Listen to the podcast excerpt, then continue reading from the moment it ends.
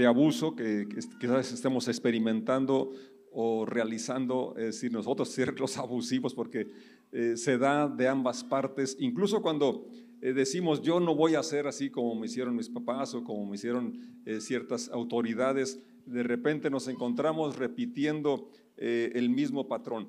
Y es por eso que nos interesa mucho esta serie, porque eh, la Biblia, el Señor nos promete una vida abundante, nos promete una vida plena, la cual no se logra si no hemos sido sanados de las heridas que, por alguna razón todos hemos experimentado en diferente intensidad, diferente medida, pero ya haya sido verbal, eh, quizás de nuestros padres o de los maestros o de una autoridad, eh, tipo de verbales muy comunes, es, ese tipo de abuso, la violencia, ¿verdad? Cuando con el afán de corregir, yo me acuerdo que con mucho fundamento bíblico, yo este, realmente les pegué a mis hijos de más y la verdad que me arrepiento, me duele mucho de, cosas que, que, en mi ignorancia y en, en, mi supuesta espiritualidad, ¿verdad? Yo, yo estaba actuando eh, en lo que creía que era, que era lo mejor. Entonces, de diferentes maneras, todos de alguna forma hemos, hemos experimentado, hemos sido víctimas de algún tipo de abuso y necesitamos estar conscientes de esa realidad para poder sanar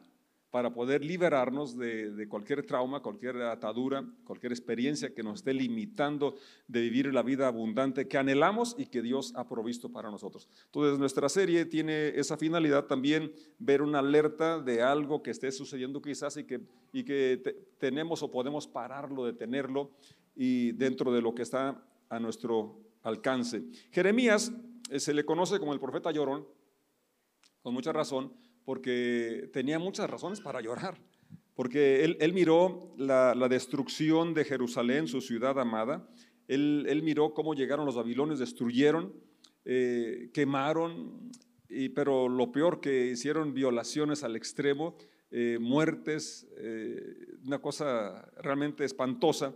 Y además del libro que lleva su nombre Jeremías, tiene otro libro que se llama Lamentaciones, porque de eso, de eso se trata, de lamentarse de las pérdidas, del sufrimiento, que es parte del proceso de la sanidad.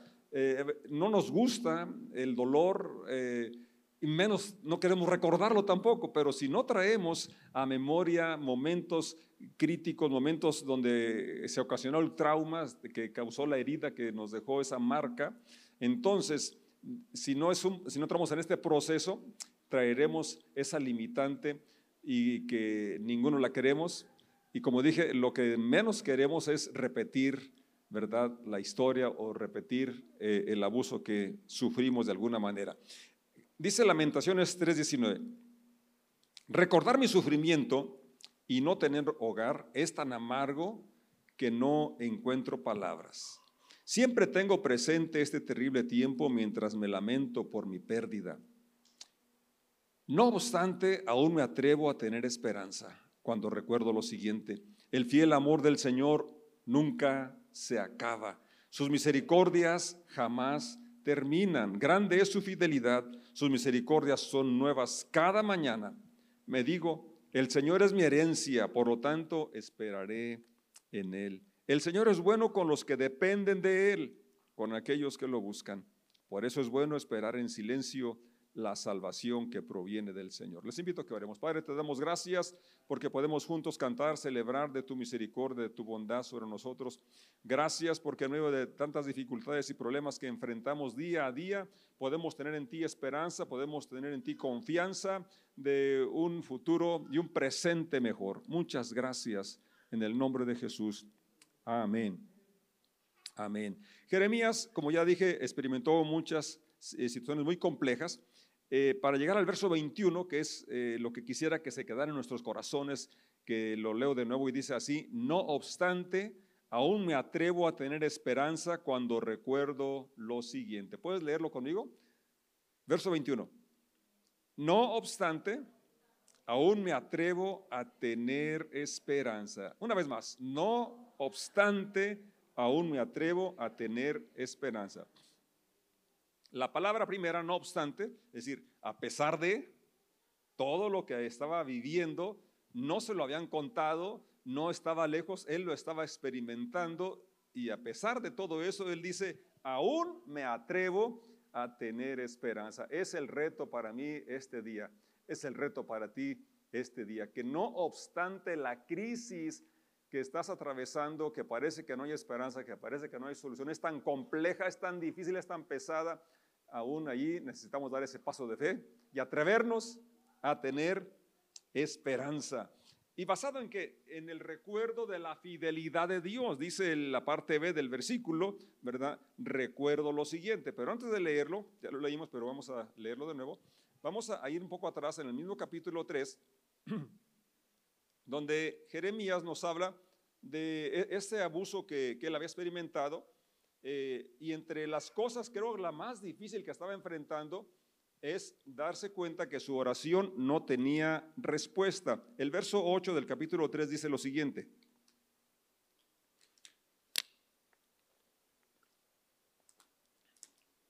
A pesar de que lloro y grito por lo que miraba, por lo que sentía. No era indiferente. ¿Cómo no podemos ser indiferentes cuando es algo cercano a nosotros, verdad? Eh, podríamos ser indiferentes cuando pasa en otro lugar, como en Ucrania, que no deberíamos ser indiferentes, pero no es lo mismo que estuviera pasando aquí, eso aquí. ¿Me explico? No es lo mismo que oír de una situación de X familia, a que sea tu cónyuge, a que sea tus hijos. ¿Me explico? Entonces Jeremías estaba viviéndolo así de cerca y por eso él lloraba y gritaba. Pero ¿qué pasaba? Cerró sus oídos a mis oraciones. Y esto es algo, yo creo que lo más difícil de sobrellevar.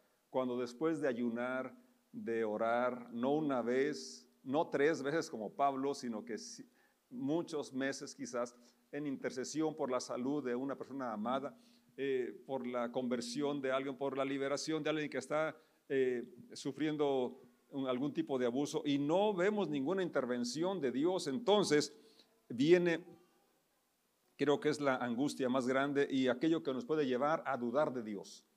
Y decir, ¿por qué si Dios me ama? ¿Por qué si Dios es amor? Permite tanto sufrimiento. ¿Por qué las guerras? ¿Por qué eh, la violencia? ¿Por qué no, detuvo el abuso eh, si era apenas un niño, si era apenas una niña? preguntas válidas, preguntas que están ahí y que no tienen respuesta. Eso es lo que dice Jeremías. Cerró sus oídos a mis oraciones. Y el verso 14 habla de otra situación también muy compleja que estaba experimentando y que quizás también lo hemos vivido de alguna manera, en alguna medida. Y dice, mi propio pueblo se ríe de mí, es decir, sus compañeros, su familia o su congregación, en lugar de apoyarlo, le hacían bullying. Se ríen de mí. Todo el día repiten sus canciones burlonas. Y el verso 15 nos habla de otra situación también que, fíjense cómo va, subiendo de tono. Empieza con sentir que Dios no lo escucha, luego que le hacen bullying, que le hacen burla, pero ahora está trasladando sus sentimientos de decepción, sus sentimientos de frustración, su disolución, la está adjudicando a Dios, diciendo, Él, o sea, Dios, me llenó de amargura. No solamente no me escucha o no me contesta, sino además me llenó de amargura. Me dio de beber una copa amarga de dolor. Es decir, estaba atribuyéndole a Dios su condición, cuando la verdad no era Dios quien había hecho todo aquello que estaba experimentando él. Dice el verso 16, me hizo masticar piedras, me revolcó en el polvo. ¿Nos damos cuenta de la situación que estaba viviendo Jeremías? Muy complicada. Verso 17, me arrebató la paz. Ya no recuerdo qué es la prosperidad. Entonces era tal su frustración, su decepción, que él había olvidado que el ladrón es el que viene a hurtar, a matar y a destruir, que Jesús, que Dios, Él vino para que tengamos vida y que la tengamos en abundancia. Entonces no atribuyamos cosas que no ha hecho Dios, ¿verdad? O que no hicimos nosotros. Tenemos que hacer esa distinción y quizás sí estamos, eh, bueno, en este caso de, Jeremías, hasta amargados, pero no es Dios quien te llenó de esa amargura. Ahora, después del verso, dice el 18, que creo aquí es el punto, el, máximo, ¿verdad?, donde se puede llegar en nuestra relación con Dios porque eh, se pierde pues la confianza en Dios, se pierde la fe en Dios y hasta se duda de su existencia porque como ya lo dije, si Dios es padre, ¿por qué no cuida a sus hijos? Si Dios es amor, ¿por qué permitió tal atrocidad?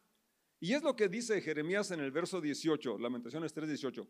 Yo exclamo, mi esplendor ha desaparecido, se perdió todo lo que yo esperaba del Señor. Y esta creo es la situación más triste, pero aquí viene lo, bonito, ¿verdad? Que aunque estuvieses tú en ese punto como estuvo Jeremías, podemos decir, aún así, no obstante, me atrevo a poner mi esperanza en el Señor. Y es el texto que ya leímos. El verso 18 dice eso. Se perdió todo lo que yo esperaba. ¿Dónde está la promesa, pues, de que Dios es sanador? Me lo han dicho a mí. ¿Dónde están las oraciones del justo? ¿O no hay ni un solo justo? Por decir nada más algunos ejemplos. Ya otros más, más, más, más fuertes aún, donde se expresa, ¿verdad? Esa, agonía espiritual. Y es válido sentirnos así cuando llegamos a esos, puntos tan críticos. Dios no se, se asusta, no se asombra y no es, no es este, eh, inválido. Aquí vemos eh, no solamente Jeremías en la Biblia, hay otros personajes que los consideramos muy espirituales, muy apegados a Dios y expresaron y pasaron momentos muy complicados, muy, muy difíciles en su vida. Veamos después el ejemplo de David, pero ahorita regresemos al versículo 19, que es eh, siguiendo la lectura del capítulo 3, llegamos al punto donde Jeremías dice, se perdió todo lo que yo esperaba del Señor. Y donde empezamos a leer, el, verso 19 precisamente dice, recordar mi sufrimiento y no tener hogar, porque así se encontraba sin casa. Es tan amargo que no encuentro palabras. Aunque describe, usted lee Lamentaciones, se da cuenta de cómo sí era muy expresivo, ¿verdad? Para ver, manifestar cómo se sentía. Sin embargo, dice, me faltan palabras porque todavía hay más que quisiera decir, no sé ni cómo decirlo. Siempre tengo presente este terrible tiempo mientras me lamento por mi pérdida. No obstante, ahí viene el, punto medular. Después de todas esas situaciones que estaba experimentando, él había tomado la determinación de atreverse a tener esperanza. Y es lo que yo te animo a ti. Me animo también a mí, que no importa lo que estemos atravesando, tomemos ese paso de fe y seamos atrevidos para seguir dependiendo de Dios. Como Jacob cuando luchó con aquel ángel le dijo que se aferró y dijo, no te suelto hasta que me bendigas. Sí, cuando podemos reconocer nuestra limitación, podemos reconocer nuestra necesidad, podemos reconocer que hace falta algo más que la voluntad, algo más que la psicología, cuando podemos acudir a Dios, entonces es cuando Él va a operar a nuestro favor. ¿Alguien dice amén? Se requiere atrevimiento, según este versículo, se requiere e, ese paso de, fe. Ahora, ¿basado en qué? Dice el mismo versículo 21 en la parte B, cuando recuerdo lo siguiente, o sea, él tenía, no obstante, aquella situación eh, difícil, compleja, dolorosa, eh, de abuso al máximo, abuso de poder, abuso verbal. Él experimentó todo tipo de abuso y sin embargo dice, no obstante, aún me atrevo a tener esperanza cuando recuerdo, ¿qué cosa? El verso 22, el fiel amor del Señor nunca se acaba. Sus misericordias jamás terminan. Grande es su fidelidad, sus misericordias son nuevas cada mañana.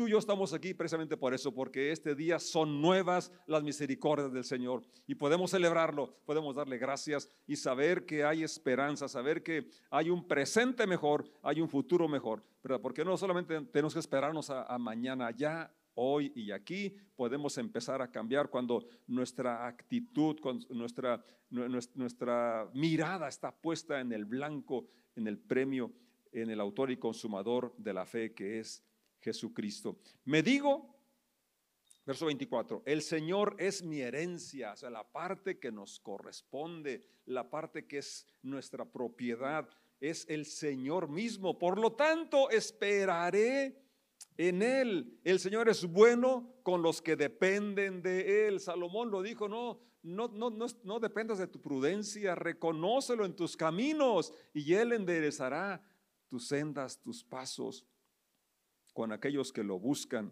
Por eso es bueno esperar en silencio la salvación que proviene del Señor.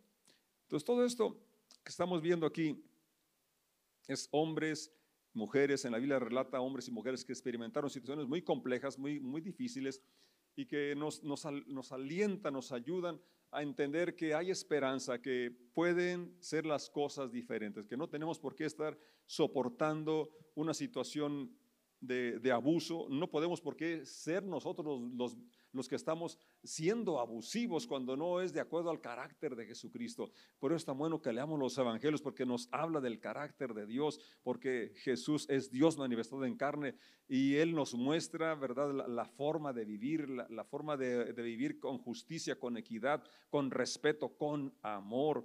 Y Él nos enseña a amarnos a nosotros para poder amar a nuestros semejantes. Y él sigue diciendo, yo he venido, aunque el ladrón vino para hurtar, matar y destruir, y eso lo hace a través del abuso de autoridad o, sexual o verbal o de cualquier otro tipo, ¿verdad? Pero dice, sigue diciendo, mas yo he venido, o sea, antes de que llegue el ladrón, yo ya estoy ahí para no dejarlo entrar, pero si ya llegó, él viene para restaurar, restituir lo que se había robado, lo que se, se había quedado como en ruinas, él puede restaurarlo en nuestras vidas. Entonces, regresando al, caso de, Jeremías, miramos que él, sufre situaciones muy, muy complejas por todo este tipo de abusos, que su oración no es escuchada, que los que debían apoyarlo se ríen, se burlan de él, que, está amargado y piensa que es Dios quien lo amargó, pero él es el que había permitido que la amargura llegara a, a su corazón. No encontraba paz, pero aunque había perdido también toda expectativa, toda esperanza, él pudo una vez más recordar los actos pasados de Dios actuando a su favor de su pueblo y de él mismo y pudo tener esperanza. Yo te animo a que tú recuerdes la fidelidad de Dios en tu vida. ¿Has experimentado en otra ocasión cómo Dios intervino para ayudarte? ¿Has estado consciente de cuánto te ama? Por eso es tan bueno recordar y sobre todo este, este mes, ¿verdad? Que, que para muchos es, es la cuaresma y se recuerda la pasión, el sacrificio de Jesús, que es la prueba grande, excelente de su amor, la prueba más tangible de cuánto nos ama, que estuvo dispuesto a morir por nosotros para que podamos ser libres de eso que eh, nos puede hacer perder la, la razón de vivir o las ganas de vivir y poder saber que en Él podemos salir adelante con la ayuda de Dios, librarnos de la amargura, de la decepción, de la desilusión, quizás de la falta de fe. David, un hombre que escribió tantos salmos de alabanza, escribió muchos también donde se estaba eh, quejando o estaba manifestando esos sentimientos de impotencia, esos sentimientos de que Dios no lo escuchaba. El Salmo 13, por ejemplo, inicia diciendo, ¿hasta cuándo, Señor, me olvidarás para siempre? ¿Hasta cuándo? Pues se le hacía muy largo el periodo de, sufrimiento y, más que nada de que no había una respuesta de parte de Dios. El libro de Job, que es tan extenso y nos relata tanto que sufrió, perdió todo.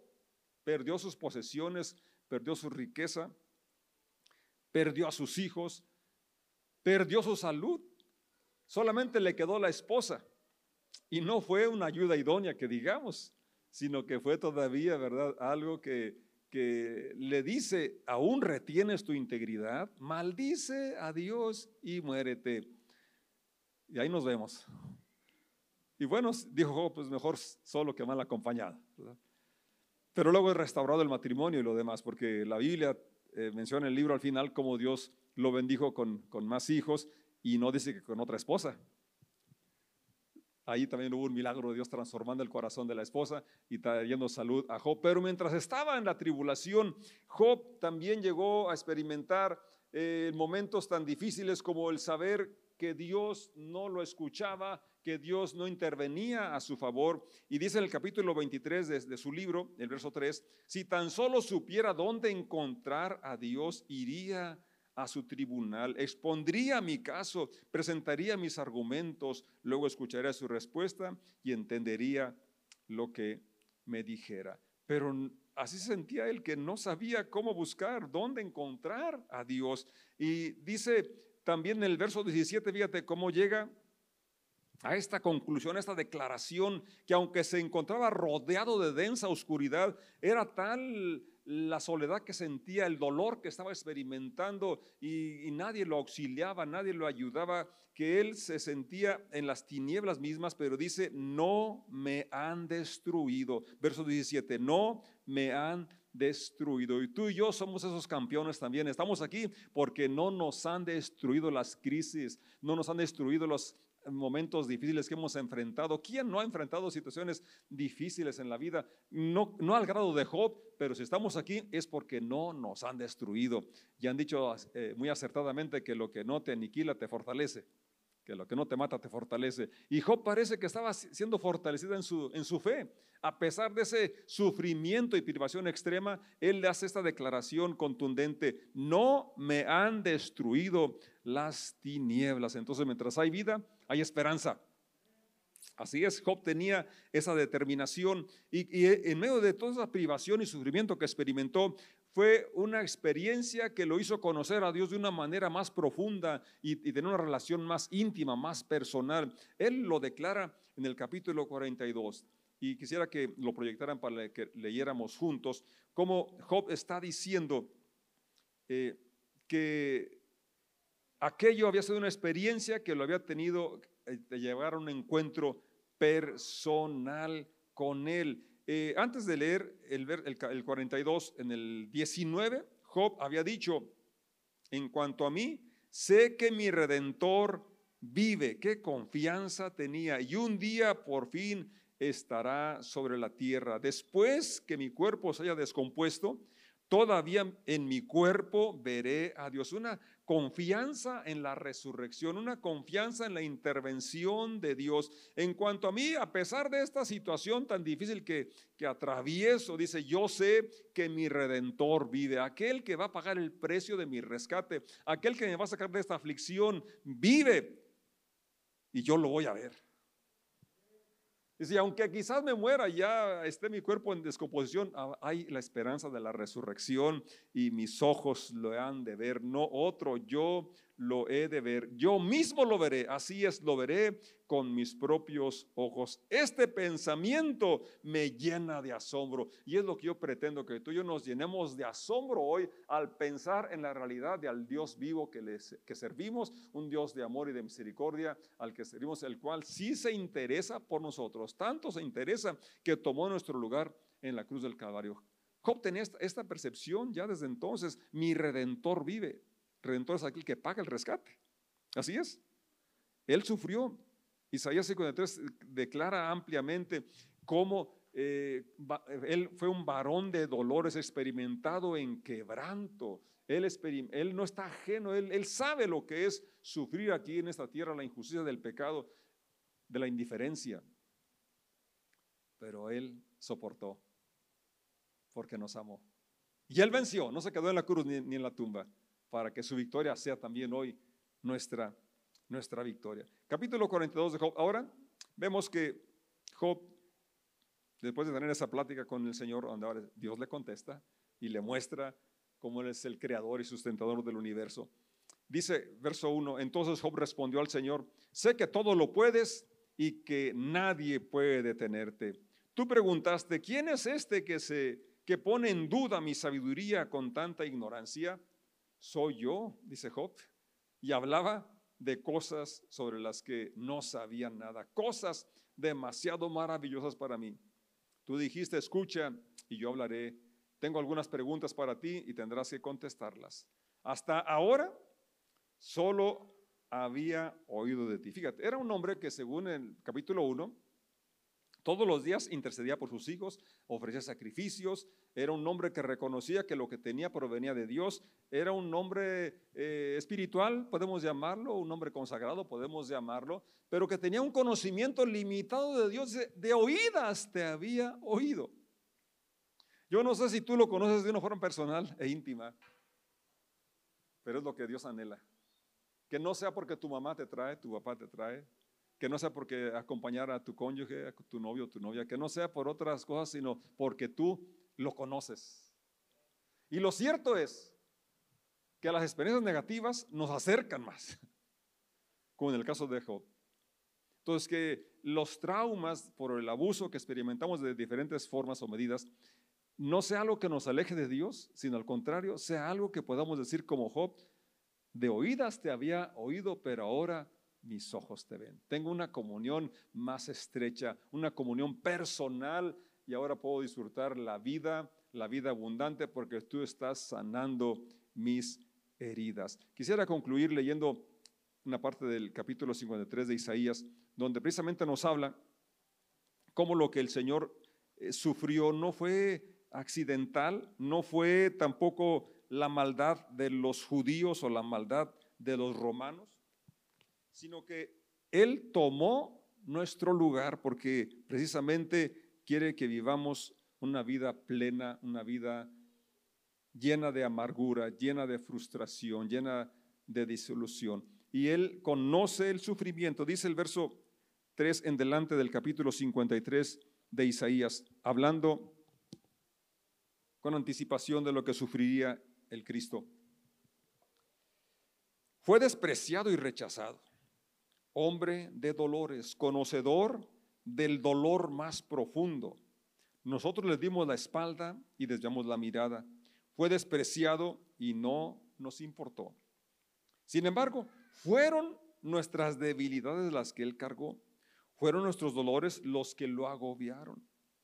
Y pensábamos que sus dificultades eran un castigo de Dios, un castigo por sus propios pecados. Pero Él fue traspasado por nuestras rebeliones, aplastado por nuestros pecados, golpeado para que nosotros estuviéramos en paz, azotado para que pudiéramos ser sanados. Vamos a estar de pie y darle gracias por esto es la redención, esto es lo que Él hizo, para que tú y yo tengamos paz, tengamos sanidad de nuestro cuerpo, salud física, pero también la emocional, ocasionada por los traumas, por los abusos, que nos liberemos de la amargura, del resentimiento, de las injusticias que experimentamos, de la falta quizás de, fe, porque pensamos que Dios, pues no, no, no hizo nada, pero Él hizo todo lo que tenía que hacer. Aquí dice que Él sufrió para que tú y yo tengamos sanidad.